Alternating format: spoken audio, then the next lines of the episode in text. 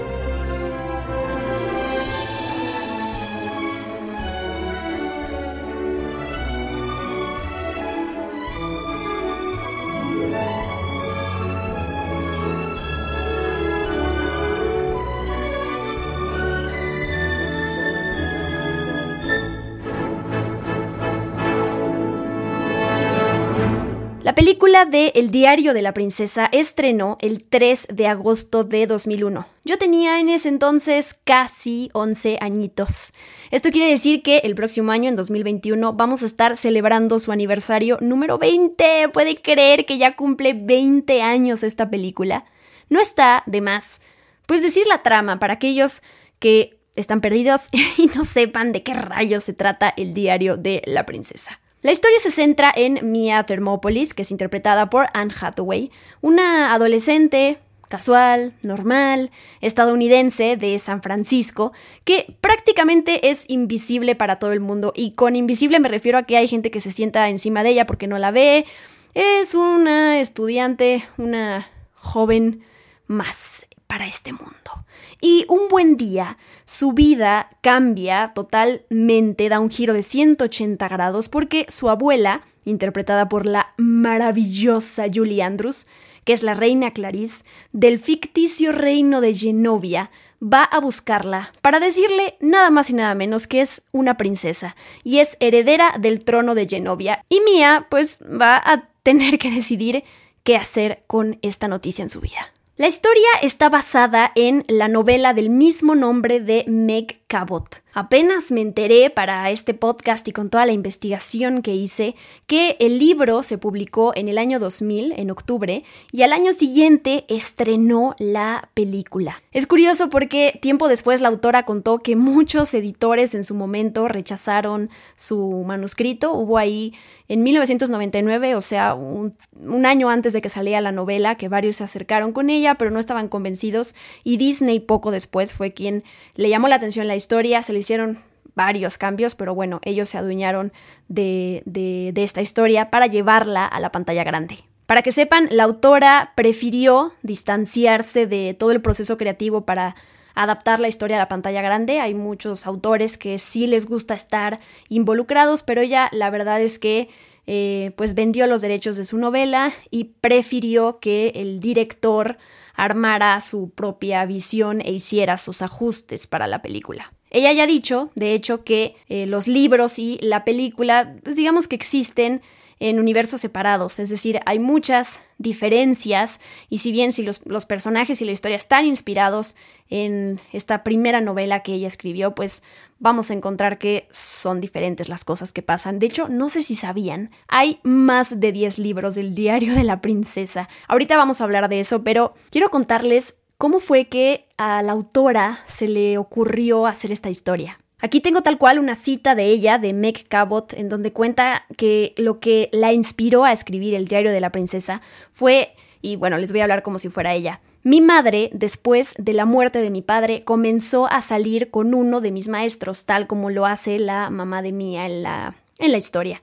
Y por el otro lado, siempre me han interesado las princesas. Mis padres solían bromear diciendo que cuando yo era más pequeña insistía diciéndoles que mis padres reales, o sea, el rey y la reina, vendrían a buscarme pronto y que deberían de ser entonces mucho más amables conmigo.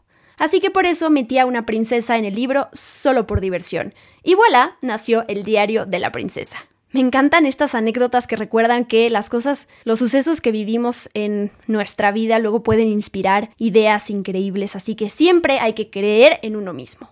Ahora sí, Volviendo al tema de los libros, como les dije hace rato, hay más de 10 libros sobre eh, la historia de Mia y básicamente lo que se tratan son diferentes aventuras que ella vive, diferentes experiencias y todo antes de cumplir 18 años. Por ejemplo, un libro trata de cómo ella no sabe cortar con el novio que tiene en su momento, que se llama Kenny. En otro, junto con sus compañeros de la escuela, Mia se embarca en una aventura para construir casas para los menos afortunados. En otra se centra en su amistad con Lily Moscovitz y su relación con Michael, que estos personajes sí aparecen en la película, y como por ejemplo ella todavía no está lista para tener relaciones con él. Más adelante Michael se va a Japón un año y entonces ellos cortan, pero no se preocupen, tiempo después regresan. Y bueno, ese tipo de historias son las que pueden encontrar en estas novelas. En 2014 se publicó El diario de la princesa volumen 11, La boda real, que es la primera entrega para adultos, ¿no? Las pasadas tienen este pues esta noción más para jóvenes y se ve que este volumen 11 ya tiene un tono más para adultos. Y de lo que se trata es, ya pasaron 8 años, Mia entonces tiene 26 y sigue andando con Michael y este le propone matrimonio. Se casan y pues se prepara para su nueva vida como princesa de Genovia. Creo que otra de las diferencias con la novela y con la película es que el papá de Mia, que es el príncipe Philip, está vivo en las novelas.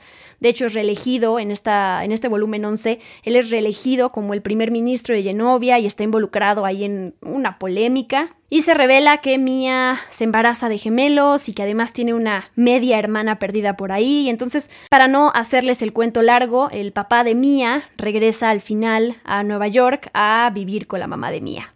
Cuéntenme de entrada si sabían, si la película estaba basada en una novela, si sabían que había tantas novelas o si leyeron alguna de ellas, si, si, si todas son buenas.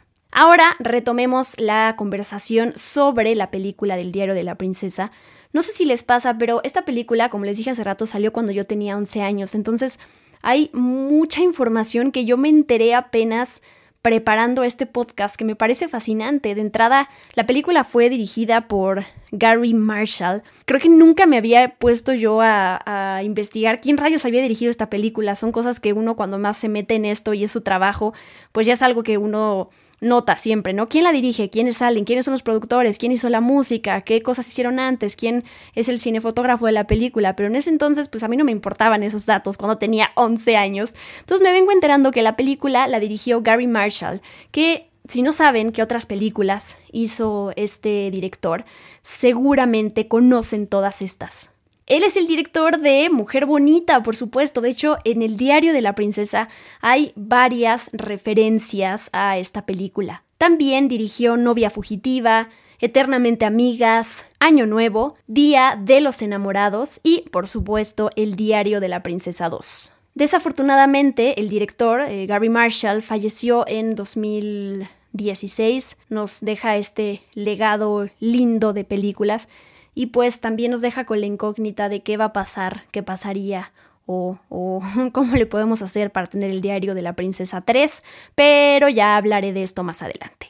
Vamos con el tema de los personajes. La película es protagonizada por Anne Hathaway y Julie Andrews y para cada una de ellas el diario de la princesa tiene un significado enorme. No tengo que explicarles, por supuesto, quiénes son, qué han hecho, qué están haciendo. Las dos son majestuosas.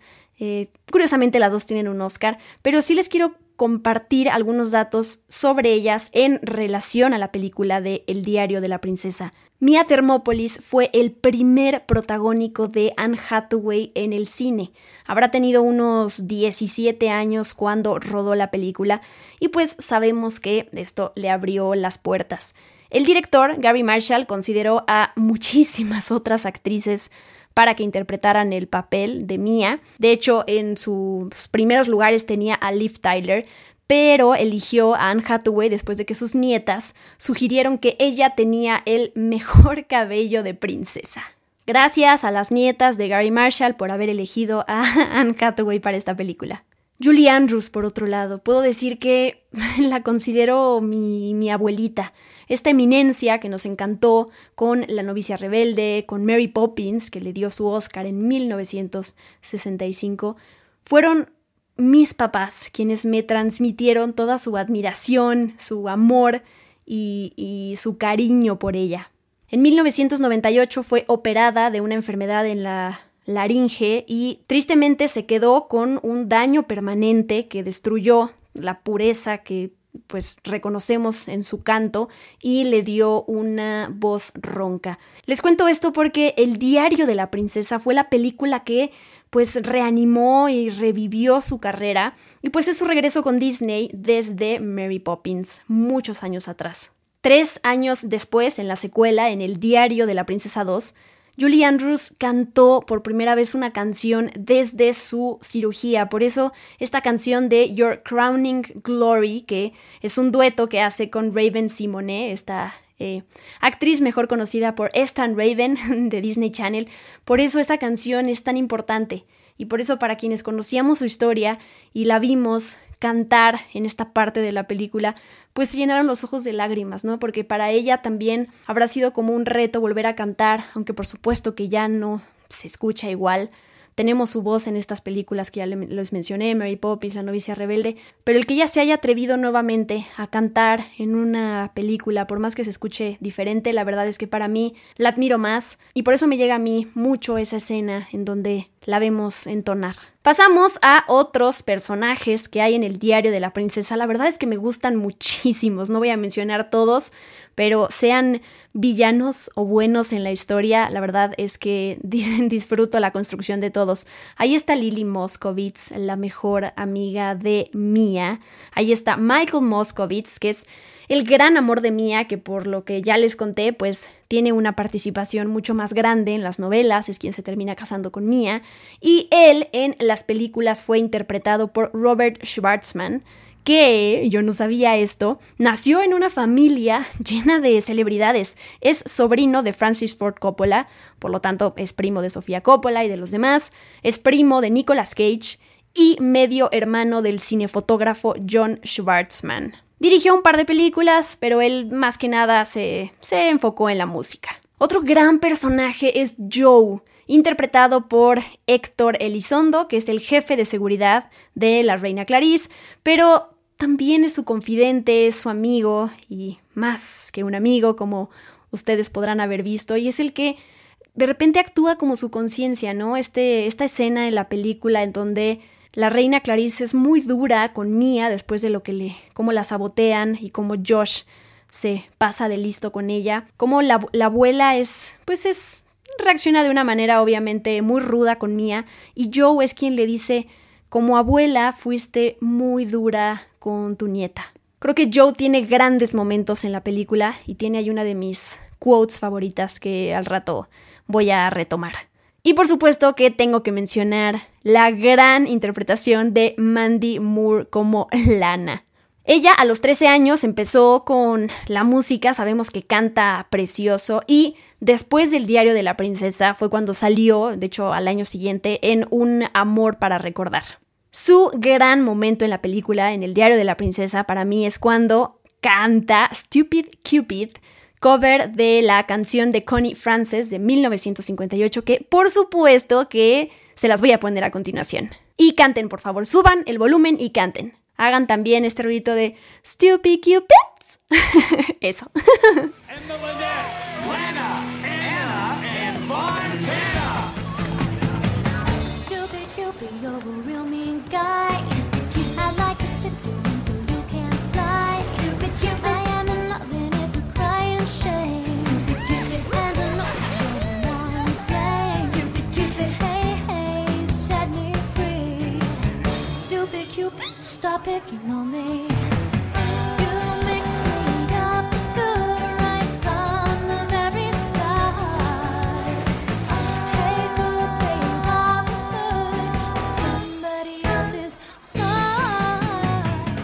Ya que les puse una canción, pues me sigo con el tema de, la música de la película, que realmente es uno de mis scores favoritos. Fue compuesto por John Debney, quien tiene una carrera enorme. También hizo la música de películas como La Pasión de Cristo, nada que ver con el diario de la princesa, de películas como Elf o fue uno de los compositores de Sin City. Y pues él tiene una mancuerna ahí fuerte con Disney. Además de, de, hacer la música de varias películas, pues también ha hecho la música para shows en los parques, por ejemplo, de Disney.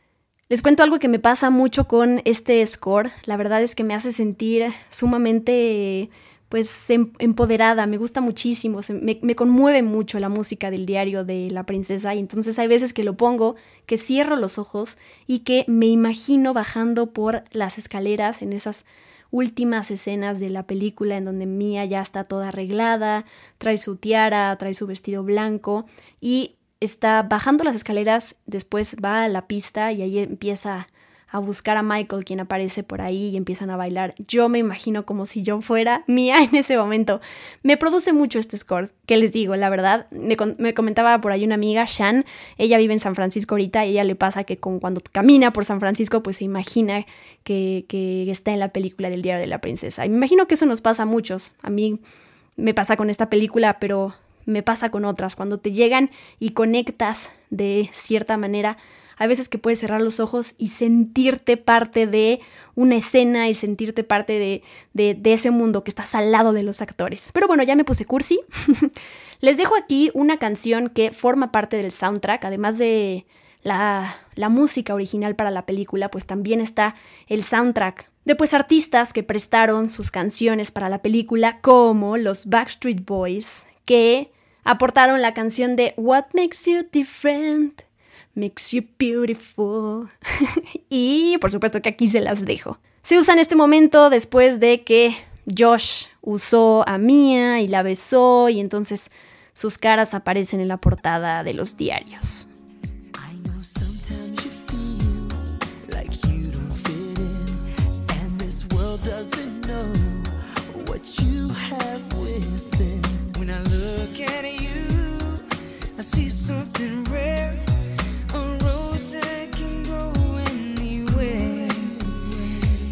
There's no one I know that can compare. What makes you different?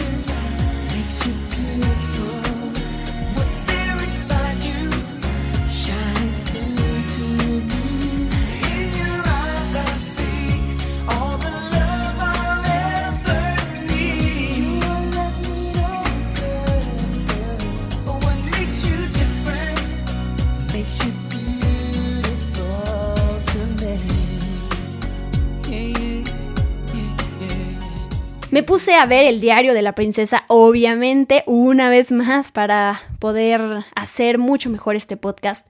Y pues aquí les van las que son para mí las mejores frases de la película. Aclaro que yo la vi eh, doblada al español. Y pues generalmente cuando veo una película eh, con cierto idioma, ese es el idioma que ya se me queda para toda la vida. Así que para mí esta película siempre, siempre la voy a ver en, en español, latino. Aquí les van las que son para mí las mejores frases, quotes que hay en la película.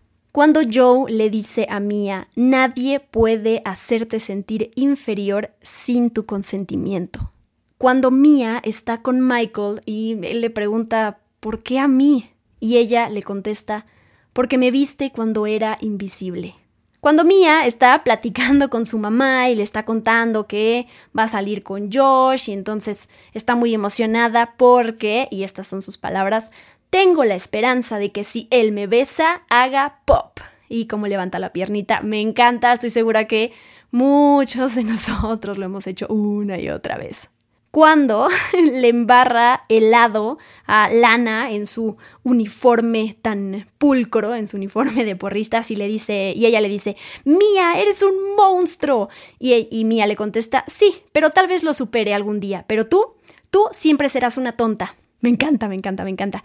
Y la última, más que considerarla una gran frase, me da mucha ternura y me gusta este empujón que le da Lily a Mia cuando le está hablando sobre, sobre su programa y le dice, según los ratings, mi show de cable solo llega a nueve personas y tú tienes el poder de efectuar un cambio. Les enlisto a continuación los momentos que más disfruto para alimentar su nostalgia, para que se emocionen conmigo y a lo mejor recuerden algunas cosas que ya habían dejado en el pasado. El gordo Louis, por Dios. El gato de Mía es una cosa hermosa. Leí por ahí que se usaron uno de, esos gatitos, sí, eh, pues es una mascota de Anne Hathaway, pero se usaron varios para poder hacer varias escenas con los gatitos porque se ve que uno no se movía, que el otro no se dejaba cargar, entonces tuvieron que usar diferentes gatos que interpretaran al gordo Louis. Me encanta la casa de Mia, que es una estación de bomberos convertida en pues en un estudio de arte y me fascina ese momento en donde Mia y su mamá, pues que es artista, ponchan globos que están llenos de pintura y así crean arte. Otra cosa que me encanta cuando Mia entra corriendo a casa de su abuela y entonces cruza por encima del pues del jardín y entonces se escuchan se escuchan los altavoces no pise el césped en diferentes idiomas. Es lo máximo. Yo no sabía que Lily tiene una mochila en forma de nutria y me gustan mucho las nutrias. Son ese tipo de detalles inútiles pero la, hace, hace unos años cuando reví la película es cuando me di cuenta de esto y dije, Lily Moscovitz, tú y yo podemos ser amigas. ¿Qué tal esas escenas cuando la reina Clarice le enseña a Mia a caminar, a saludar y lo mejor cuando le dice, no, no, no, no, las princesas no cruzan las piernas en público y entonces Charlotte, eh, su asistente, en ese momento cambia la posición para que nadie se dé cuenta que ella tenía las piernas cruzadas. Otro clásico, la transformación de Paolo. Es un momento muy divertido cuando trata de peinar la gran cabellera de Mía y se rompe el, se rompe el cepillo y lo que le dice sobre sus cejas que las va a llamar Frida y Calo. Ese momento cuando la reina Clarice invita a Mía a tomar el té y le suelta la bomba de que ella es una princesa y la respuesta de ella es, perdón, una princesa, no te pases. y ella siente que le dijo algo horrible y entonces le explican, no, no, no, Majestad, no, no te pases significa esto, lo otro, lo otro. ¿Qué tal, por favor, las peras, las peras, las reconocidas peras de Genovia que están por todos lados? Eh, Mía las ve por primera vez ahí en, al lado de las flores y dice, ¿por qué hay flores y peras? Y ya le explican, es que Genovia es famosa por sus peras. Unos minutos antes de que la reina le suelte la bomba de que ella es eh, pues heredera al trono de Genovia y le dice, tengo que hablarte de, de algo que tendrá un gran impacto en tu vida. Y Amelia le responde, ah, sí, no te preocupes, ya usé brackets. Perdón si soy la única que se está riendo con todo esto, pero de verdad esta película me hace sumamente feliz.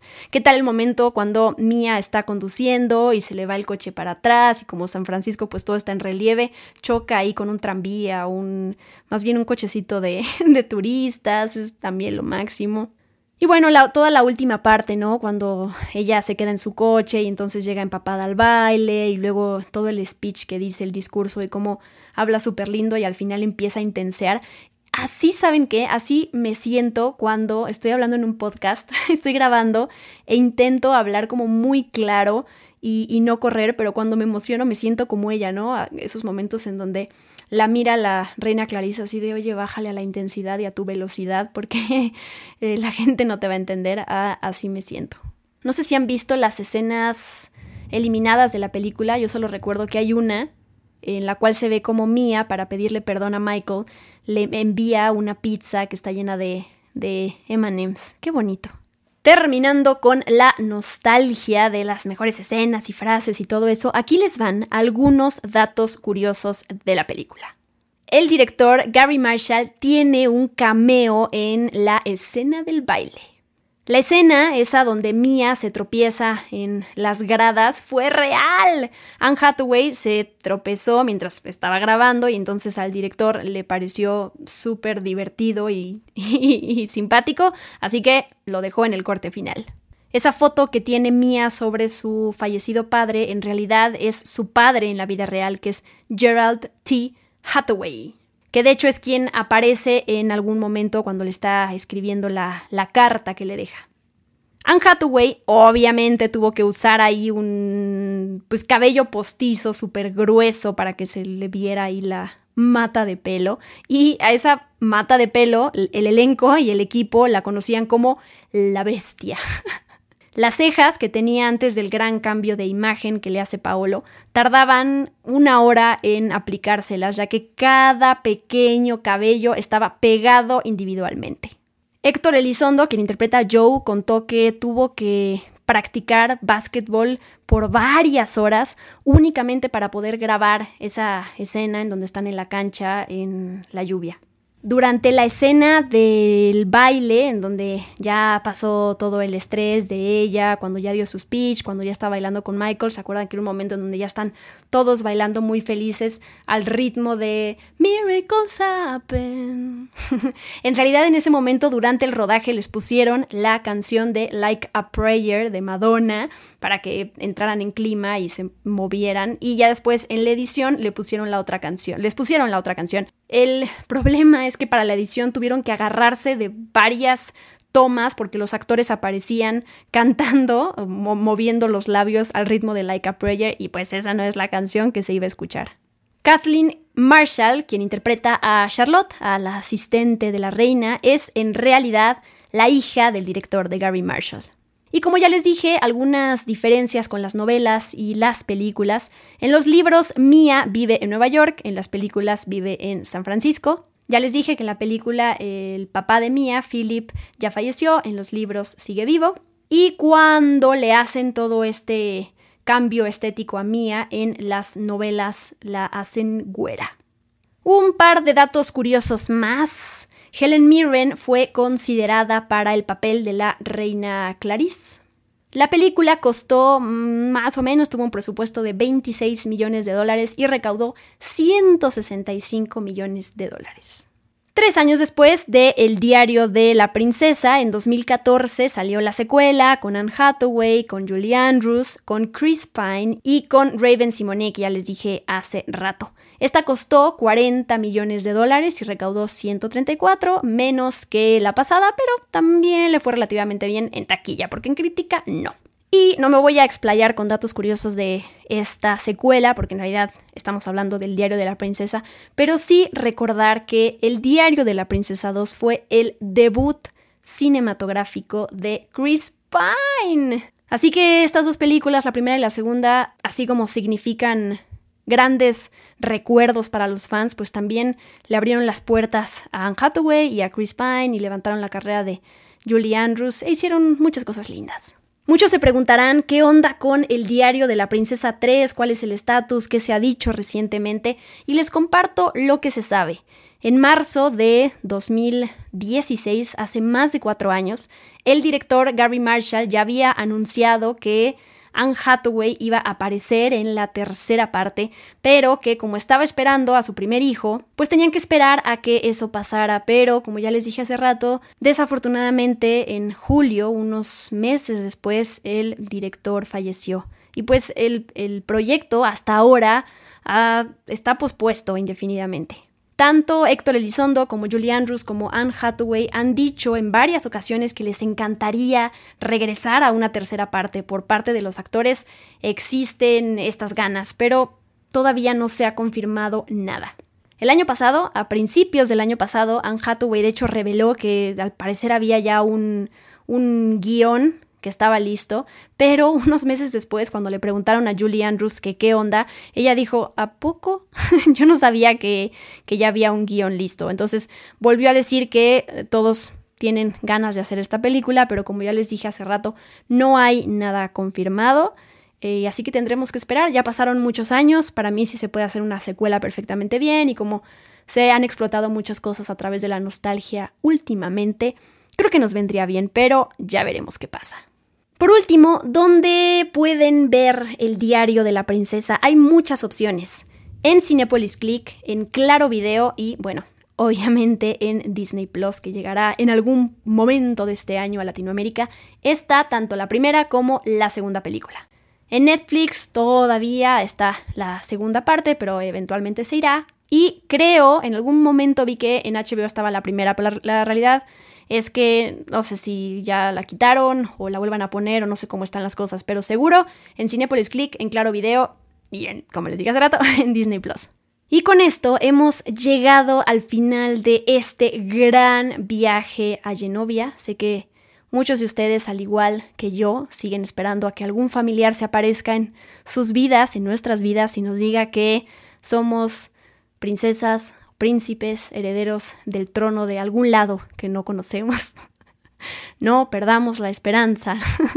Espero que les haya gustado este episodio especial sobre el diario de la princesa, su historia, personajes, actores y demás. Recuerden compartirme todo lo que hayan opinado, sugerencias y demás con el hashtag experimento626 y arrobenme por favor como arroba guion bajo de Gracias, gracias, gracias por acompañarme cada semana. Nos escuchamos el próximo miércoles, cada miércoles, con un nuevo episodio de Experimento 626. Y me despido con esta canción que forma parte de la película Miracles Happen When You Believe de Myra. Yo soy Diana Su. Bye bye.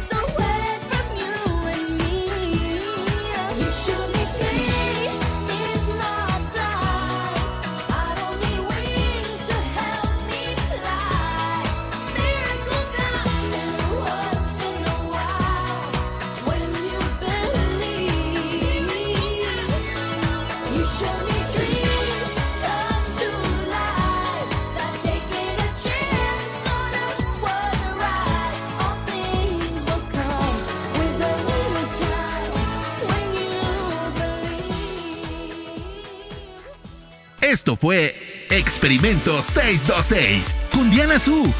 Gracias por acompañarnos. Los esperamos en el próximo episodio. Hakuna Matata.